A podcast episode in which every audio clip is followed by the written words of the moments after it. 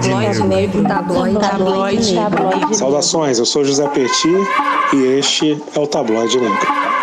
Hoje é dia 13 de setembro de 2020 e eu estou com um convidado que é o pastor Marco Davi, fundador da NIB, a nossa igreja brasileira. Bem, em primeiro lugar, agradecer pelo por aceitar o convite aí da entrevista, tá? Honra. E a minha primeira pergunta é: quem é o pastor Marco Davi? Boa pergunta. Porque até, até hoje eu estou perguntando a mim mesmo. Mas olha, como todo mundo começa assim, eu também vou começar. Homem negro, sempre negro, consciente da sua negritude, que entende o seu lugar na história e que entende que, por causa até da compreensão do reino de Deus, tem que fazer alguma coisa para manifestar o reino de Deus. Isso é muito forte em mim. Um homem cheio de falhas, cheio de problemas, dificuldades, mas consciente também disso.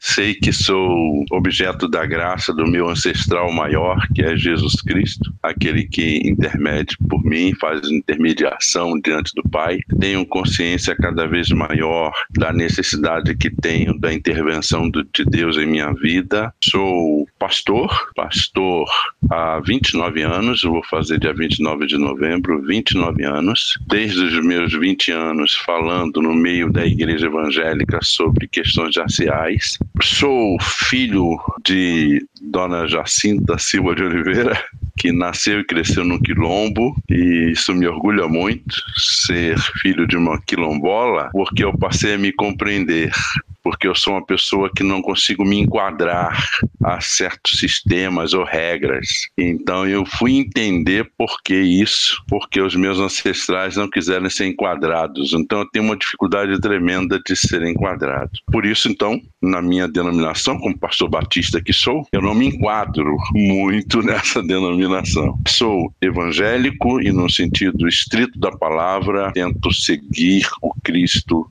preto de Nazaré, tento cada vez mais me parecer com ele, embora eu tenha consciência que isso é praticamente impossível ter a humanidade do Cristo, mas é um objetivo constante em mim. Sou pai, sou casado com Nilza Valéria, jornalista, sou pai do Marco Davi de Oliveira Filho. O pai não era muito presunçoso, colocou o mesmo nome, né? O Marco Davi, que graças a Deus está se formando em medicina. Sou o pai da Letícia Mariá, que também está no sétimo ano de Direito e quer fazer Direito Internacional. Então, isso me orgulha muito como pai, não é? Eu falo isso com muito orgulho e muita alegria. Orgulho no sentido. Será que existe jeito positivo para a palavra orgulho, né? Mas eu me sinto muito feliz em falar disso, porque eu sei que é uma família preta que lutou muito para alcançar para ver os filhos alcançarem o que estão alcançando. Sou coordenador do Movimento Negro Evangélico, um dos fundadores do Movimento Negro Evangélico. Digo isso porque ninguém cria nada sozinho, nós negros não criamos nada sozinho. Sempre é uma camada e vem uma outra camada e a gente vai cada um construindo um pouquinho. Então, sou um dos coordenadores e um dos fundadores do Movimento Negro Evangélico. Sou idealizador e facilitador, então, do Discipulado Justiça e Reconciliação, que é um estudo de leitura afrocentrada da Bíblia. Sou autor do livro A Religião Mais Negra do Brasil, porque os negros fazem opção pelo pentecostalismo. A Bíblia e as Cotas, uma reflexão pastoral sobre políticas de ações afirmativas. E também Caminhos de uma Favela, Fé e Transformação Social. Tenho mestrado em Ciência da Religião, formação em Teologia e tenho licenciatura em História. Mas isso tudo, o que mais importante para mim é que eu sou um pastor. Um pastor que gosta de pastorear, que gosta de estar junto do povo, que gosta de ser chamado de pastor, que gosta de pastorear mesmo, de ter, como a gente diz, cheiro de ovelha. Ao mesmo tempo, pastor agora, fundador de uma igreja, fundador não, plantador de uma igreja, como a gente chama, uma igreja 95% de pessoas pretas, que tem desenvolvido um trabalho com uma teologia decolonial, incluindo teologia negra, teologia africana, missão integral, teologia da libertação, tudo isso junto e muita cultura brasileira. Bem, Então eu sou o que sou somente pela graça do Senhor Jesus. Falei muito para responder uma perguntinha. Mas é aquele negócio, né? Essa pergunta, a internet podia até cair, que isso aí já é. dava um, um baita episódio. Vamos lá. O senhor é liderança da nossa igreja brasileira. O senhor já chegou a falar um pouco sobre ela, ah, então eu vou já aproveitar e fazer várias perguntas sobre a nossa igreja brasileira. Eu ia perguntar se ela é uma igreja afrocêntrica. Pelo que eu tô vendo, é. Por que, que ela fica no centro e como que o senhor atua com os pequenos quilombos antes da pandemia e atualmente? Boa pergunta. É uma igreja afrocêntrica que não espirra os brancos, né? A gente tem compreendido que o problema do racismo no Brasil é de pretos e de brancos. Então, quando a gente eu, eu tenho muita dificuldade, sabe, querido, com a ideia de lugar de fala, como se o branco não pudesse falar nunca a nosso favor.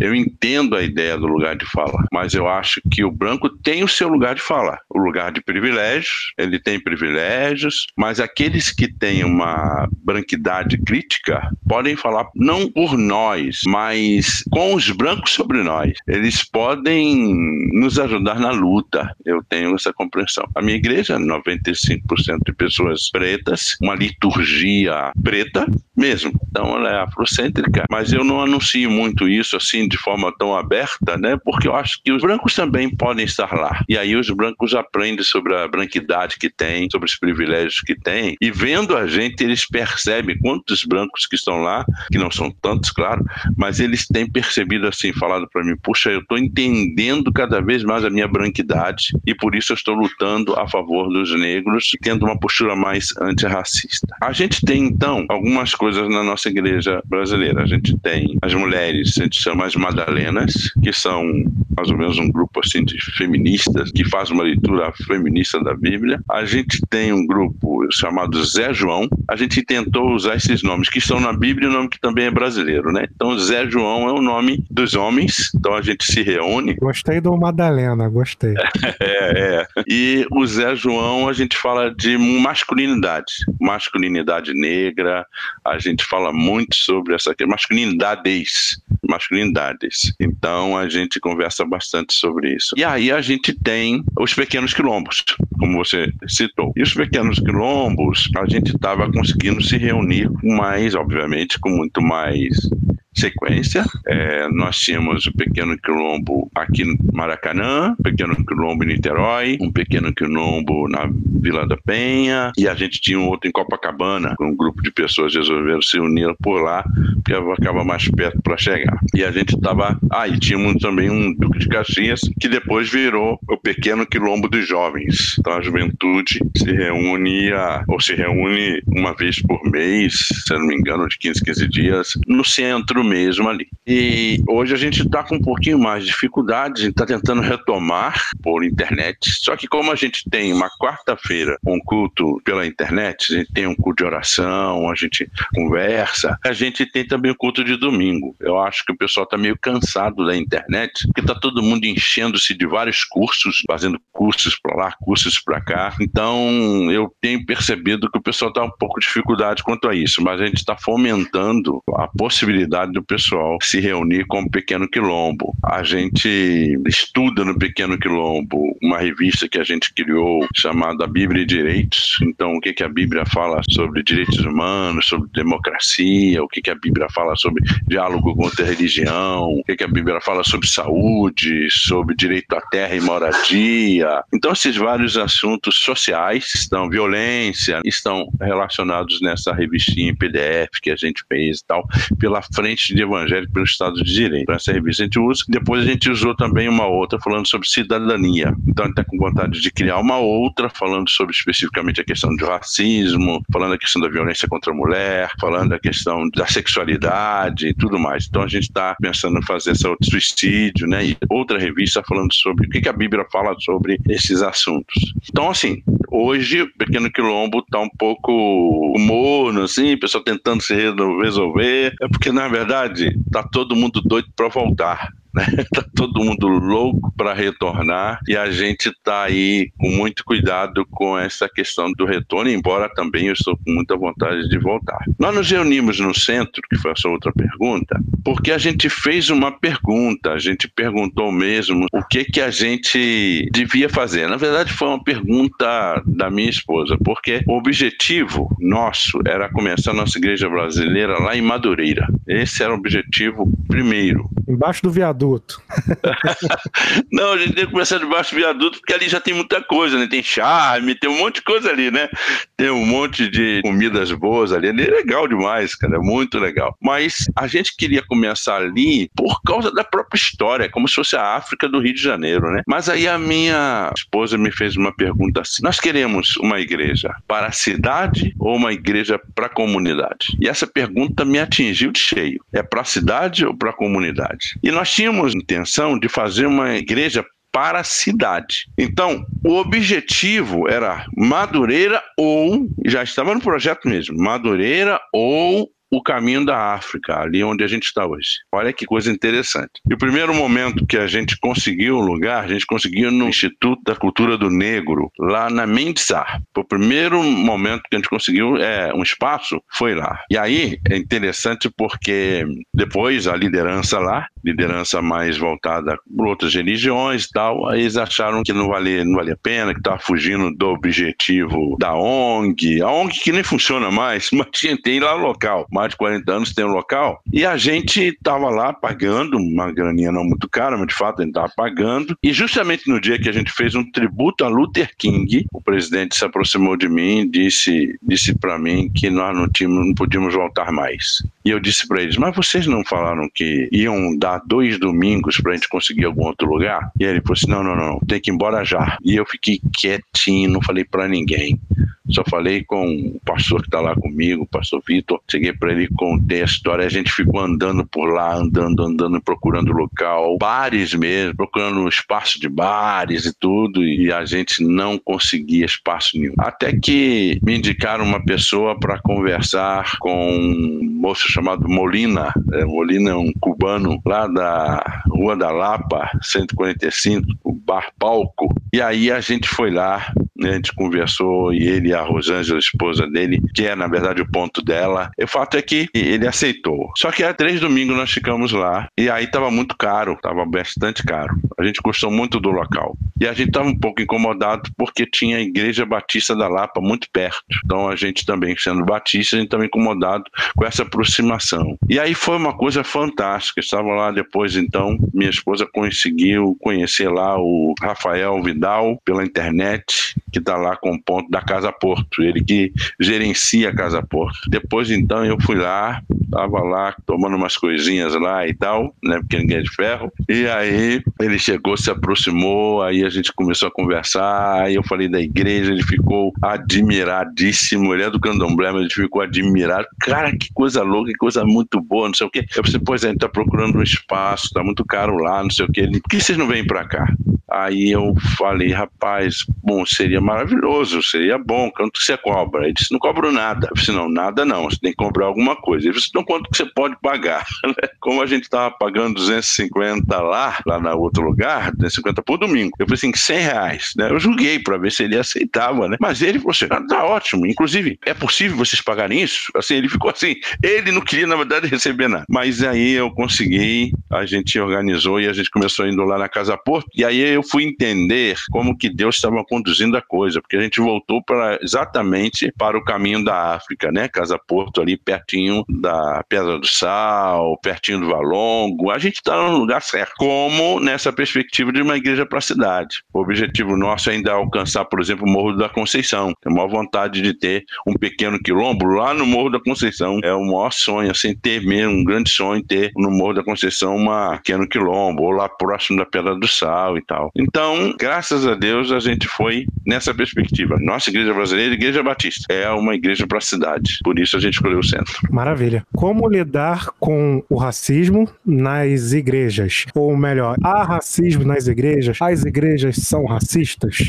Vai se eu determinar assim, as igrejas são racistas, vou estar sendo muito cruel com aquelas que não são. Tem igrejas racistas sim. A igreja, no geral, ela é racista porque ela é uma instituição. Como instituição, ela tem a tendência a reproduzir o que a sociedade reproduz. Então a igreja se torna racista por ser uma instituição. Às vezes a igreja se torna racista por causa de uma teologia racista. Então a teologia tanto católica quanto protestante, e protestante barra evangélica, é uma teologia que vem com o imaginário da supremacia racial branca. Então, as igrejas, em tese, têm uma teologia racista. O modus operandi dessa igreja é que pode modificar. Então, assim, a gente está procurando fazer uma leitura afrocentrada do texto bíblico, que a Bíblia é muito mais africana que qualquer coisa. Então, quando a gente consegue entender isso, a gente faz uma igreja menos racista. Mas as histórias das igrejas protestantes no Brasil, a história da igreja católica no Brasil, é uma história de manutenção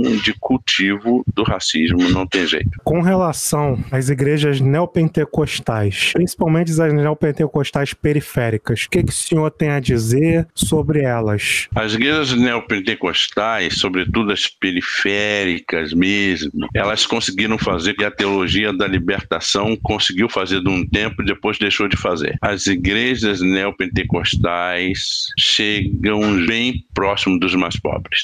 Não dá para negar isso. Neopentecostais e pentecostais. Um dia eu estava conversando, estava no sarau lá no Salgueiro, lá no pé do morro. Eu nunca tinha ido ao Salgueiro, que é muito alto o Salgueiro. E de repente, lá no último degrau assim do, do Salgueiro, estava lá, Igreja Assembleia de Deus. Eu fiquei pensando, como é que esse povo conseguiu chegar aqui, cara? Então, as comunidades das favelas estão cheias de neopentecostais e pentecostais, porque os pentecostais e neopentecostais são os mais pobres. Talvez até as pentecostais sejam os mais pobres. A neopentecostal ela, ela é um pouco diferente, porque aí depende de que neopentecostal você está falando, porque tem muitas neopentecostais que são brancas e classe média, não é? Mas a maioria das igrejas, justamente nas periferias, são pentecostais e neopentecostais.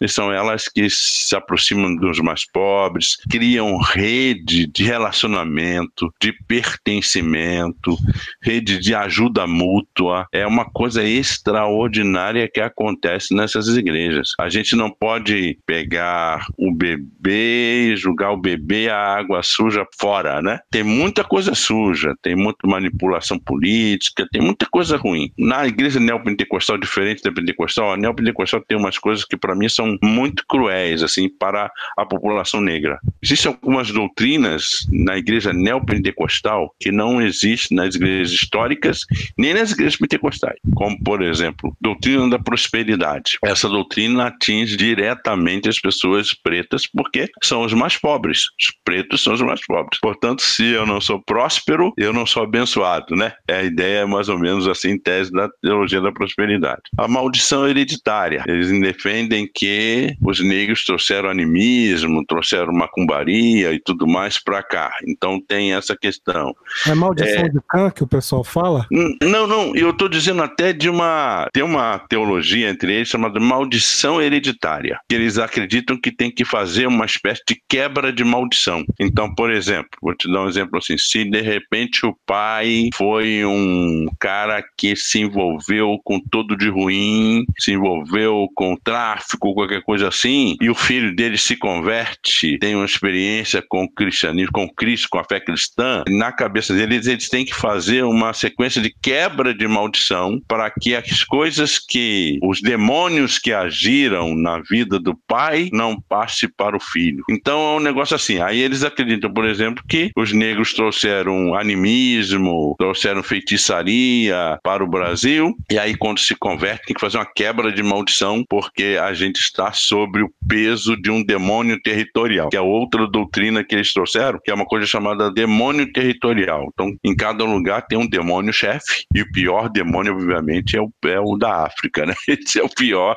o pior demônio. E a guerra espiritual também, tem uma coisa da guerra espiritual, não que não exista uma guerra espiritual, mas a maneira como eles falam, então tudo para eles é do demônio. E obviamente que tudo que é de preto é de demônio, tem demônio, porque o demônio territorial mais forte está na África. Então a coisa, essas doutrinas só existem na neopentecostal, seja ela branca ou seja ela pobre ou seja ela rica, essas doutrinas estão bem presentes nas neopentecostais. Não estão todas elas, uma ou outra, na pentecostal e não estão na, na histórica, na igreja batista, metodista. Essas doutrinas não existem, são consideradas erradas, fora da palavra de Deus. Agora, eu não posso deixar de, embora eu acho que a igreja neopentecostal e pentecostal fomenta o racismo, cultiva o racismo, mas eu também não posso deixar de, de frisar que são elas que se aproximam mais dos mais pobres. Acredito até que as igrejas neopentecostais se aproximam muito mais dos mais pobres do que até o candomblé hoje em dia. Verdade. Aproveitando e finalizando essa parte, é, as igrejas periféricas votaram na direita. Crivella, Bolsonaro, são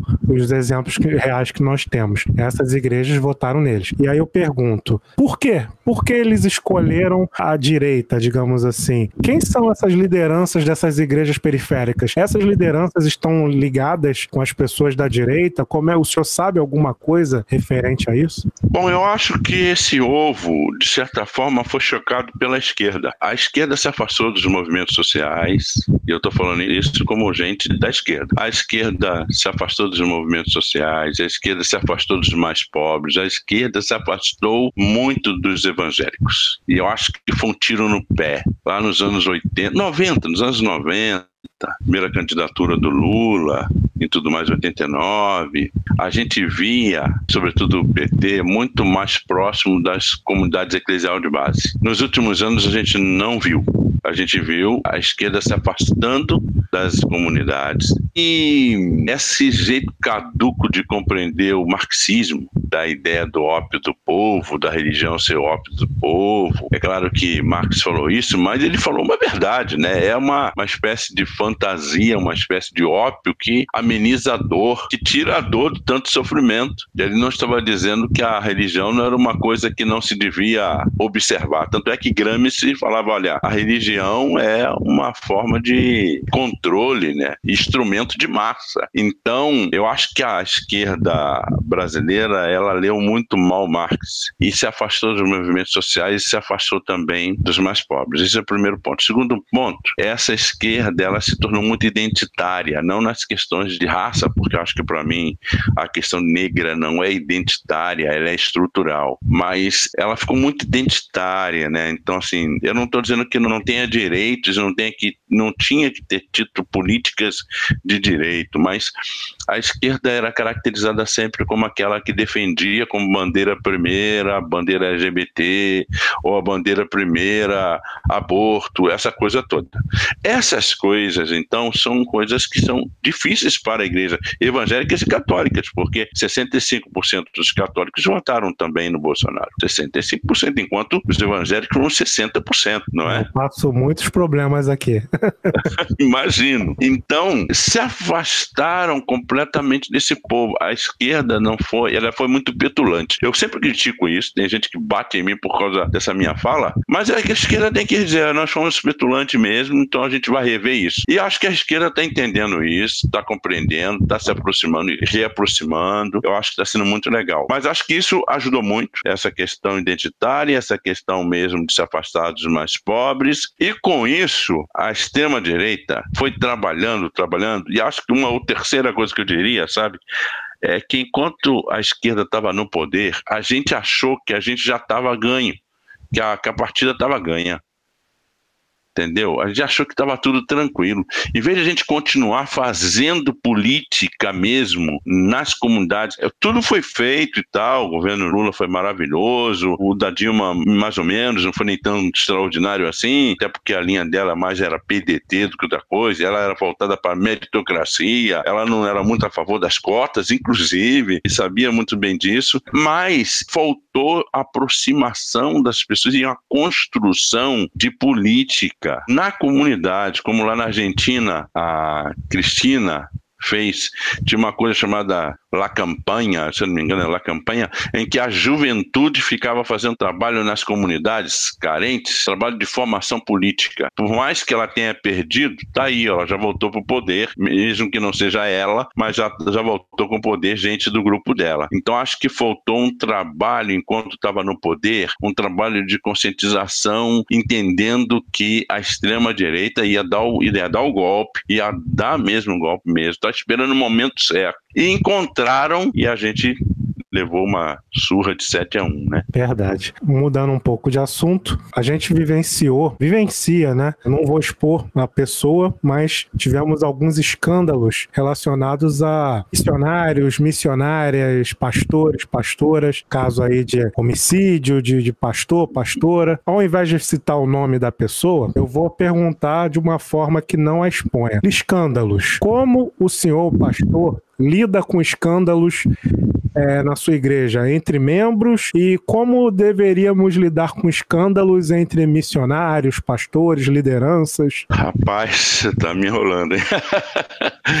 tranquilo, tranquilo, é brincadeira. Bom, eu acho que gente é gente, né? A gente tem que primeiro partir desse ponto de que ninguém está livre de cometer qualquer atrocidade, praticar qualquer tipo de escândalo, né? Agora, tem certas situações é que, para mim, está muito focada na ideia da formação. Eu acho que tem muita gente, por exemplo, está conversando aqui, alguém pode resolver abrir uma garagem e montar uma igreja. E aí ele começa uma igreja e rapidinho tem 100 pessoas. É mais fácil abrir uma igreja que abrir um bar, porque um bar você precisa ter alvará e tudo mais. Então, esses pastores que estão sendo chamados de pastores, a maioria deles no Brasil não tem uma formação teológica. Eu não estou dizendo que quem tem formação teológica não vai cometer escândalo, não é isso que eu estou dizendo. Mas assim, a gente tem visto muitas igrejas independentes, completamente independentes, o indivíduo tem problema aqui na liderança pastoral, ele não aceita certa ingerência do pastor na vida dele, ou não na vida dele, mas ali mesmo, na hora ali do, do da dinâmica da igreja, aí ele fica emborrecido, fica aborrecido, aí vai, sai,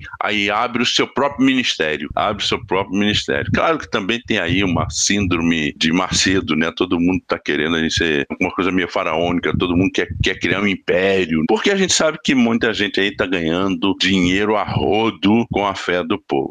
Então acho que tinha que ter uma regimentação neste país que para se ter uma igreja tinha que ter uma formação teológica, mas não pode ser qualquer seminário teológico. Tem que ser seminários teológicos reconhecidos pelas denominações majoritárias. Tem que ter faculdades teológicas sérias, aceitas na sociedade como uma faculdade teológica. Tinha que ter algum tipo de regimentação. Eu tive lá em São Paulo uma situação em que uma menina foi vítima de racismo e o movimento negro de lá quis quase que trucidar lá, entrar na igreja e destruir tudo, aquela coisa toda. Tava todo mundo com muita raiva, mas aí antes eles, alguns ligaram para mim e eu tive a oportunidade de conversar com um pastor que tinha praticado o racismo. E aí quando eu fui conversando com o cara, eu fui descobrir que ele era um ex-presidiário, ele estava fazendo EJA, estudando as aulas de jovens e adultos, ele estava aprendendo a ler, escrever naquele tempo, ou seja, ele não tinha formação, condições nem psicológicas e vou dizer até espirituais, intelectuais mesmo, no sentido não que ele fosse não fosse inteligente, tal,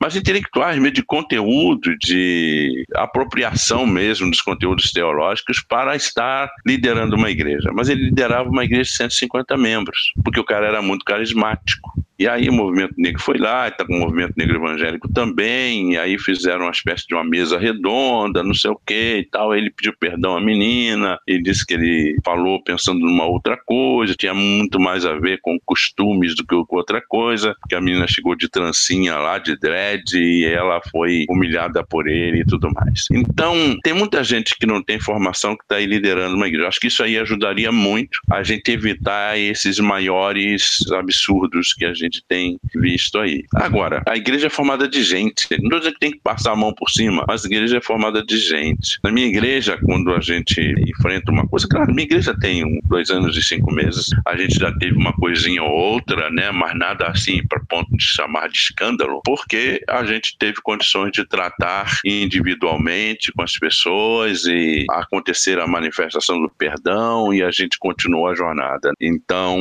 eu acho que a gente devia ter uma legislação mais forte para que as pessoas pudessem ser chamadas de pastor, porque às vezes, camarada, eu fico olhando, um eu estava conversando lá em São Paulo mesmo, estava se esperando ônibus, eu estava indo para minha igreja, eu pegava quatro horas de ônibus, indo, é, ônibus e metrô e ônibus, aí quatro horas voltando, era assim, eram duas horas indo, duas horas voltando, depois duas horas indo, duas horas voltando, então ficava oito horas no transporte público para chegar na igreja que eu pastoreava, eu morava bem distante, e aí eu estava conversando, esperando lá o ônibus, aí o cara começou a contar uma história lá, tu tá namorando uma menina, pô, a menina é crente, mas era quente demais, fazia isso, eu que começou a colocar, assim, de forma extremamente machista, né, claro, começou a colocar tudo que a menina fazia, aquela de desbocado, que eu fiquei olhando pro cara, pô, o cara fica com a mulher e ainda faz isso com ela. Então, aí ele falou isso, aí daqui a pouco ele falou, pô, ela era crente, ah, inclusive ela estava na igreja, mas o pastor fez isso, fez isso, aquilo, começou a falar mal do pastor. O cara era um linguarudo, começou a falar mal do pastor. E aí, eu olhando para ele, pensei comigo, se esse cara me perguntar o que, que eu faço na vida, eu vou virar um filósofo, vou virar um professor, vou virar um qualquer coisa, menos pastor, porque a ideia que esse cara tem de pastor é uma ideia terrível, porque foi o que passou para ele, foi passado para ele. Agora, infelizmente, a igreja, seja evangélica ou católica, seja o candomblé, umbanda, são religiões formadas de gente, né? e não tem escândalos só num lado ou de outro, né? Tem escândalo em todos os lugares, infelizmente. Bem, para você ir para o seu culto, eu vou fazer um último pedido, que é deixar uma mensagem para os ouvintes e para os leitores. Ai, obrigado, querido. Bom, fico muito feliz de estar aqui, obrigado, foi uma experiência boa demais, estou sempre à disposição. Eu acho que esse país tem tudo para dar certo, a gente está meio sem rumo, cada vez mais eu sinto, parece-me que o trem se descarrilhou